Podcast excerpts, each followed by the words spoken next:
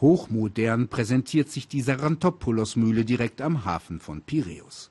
Nur langfristige Planung und kluge Investitionen ermöglichen das Überleben in der Krise. Davon ist der 52-jährige Firmenchef Konstantinos Sarantopoulos überzeugt. Ein echter Mittelständler, der in Zürich Chemie- und Bioingenieur lernte und dann den Familienbetrieb übernommen hat. Konstantinos zeigt uns einen Betrieb, der stetig wächst. 2011, inmitten der Krise, investierte er 7 Millionen Euro in die Modernisierung des Unternehmens.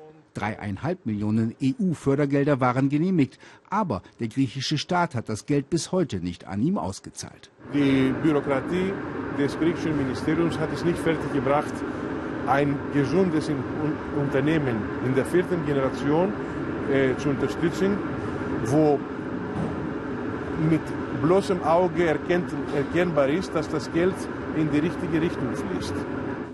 Mit einem Bankkredit musste das Unternehmen den vom Staat verursachten finanziellen Engpass überbrücken. Die über 100 Beschäftigten und Außenmitarbeiter wurden ohne Lohnkürzungen gehalten. Doch kämpft das Unternehmen mit einem weiteren Problem. Die immer höhere und stetig wechselnde Besteuerung machen Kalkulationen und Investitionen zum Glücksspiel. Aus einem totalen Chaos hat man innerhalb kürzester Zeit versucht, eine totale Ordnung zu schaffen. Äh, ohne zu berücksichtigen, dass alle diese äh,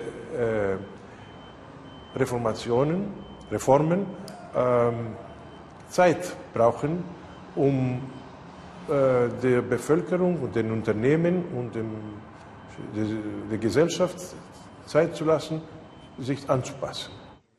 Auf einer Wahlkampfveranstaltung treffen wir einen, der den Ärger des Mühlenbesitzers nur allzu gut versteht.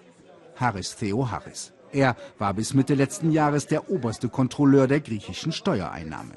Ein Hoffnungsträger auch der internationalen Geldgeber. Er sollte für ein effizientes Steuersystem sorgen. Vielleicht war er zu erfolgreich, denn als er die reichen Oligarchen verfolgen wollte, warf er überraschend das Handtuch. Er kapitulierte vor dem Widerstand der Regierung und Vetternwirtschaft.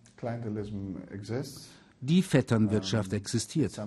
Ich habe sie bekämpft, als ich noch meinen Posten hatte.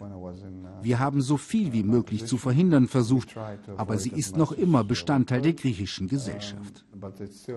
Und politisch betrachtet ist die Vetternwirtschaft das größte Übel, das bekämpft werden muss.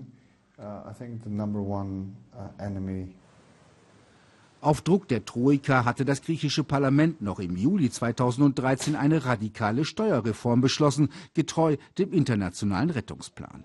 Daraufhin meldete die Troika in ihren Berichten zufrieden ein observed, das heißt erledigt. Recherchen des Weltspiegel aber belegen, dass das griechische Parlament diese Steuerreform sofort wieder unterlief. Noch vor den Wahlen verabschiedete es über 30 zusätzliche Steuergesetze. Ausnahmeregelungen und Vergünstigungen für verschiedenste Gesellschaftsgruppen. Die Folge Steuerchaos und sinkende Steuereinnahmen statt Reform.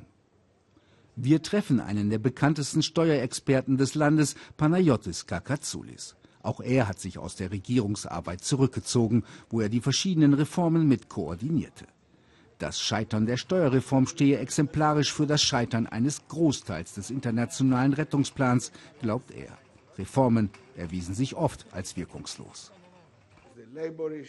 Bei der Arbeitsmarktreform, der Reform der öffentlichen Verwaltung oder auch der Steuerreform, da waren wir von Anfang an der Überzeugung, dass es nicht funktionieren kann. Denn ganz offensichtlich waren sie schlecht gemacht, nicht miteinander koordiniert und am Ende auch noch schlecht umgesetzt.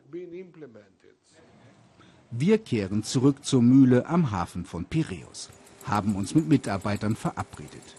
Was denken Sie als ehrliche Steuerzahler? Ist nach fünf Jahren Reformen alles besser und gerechter?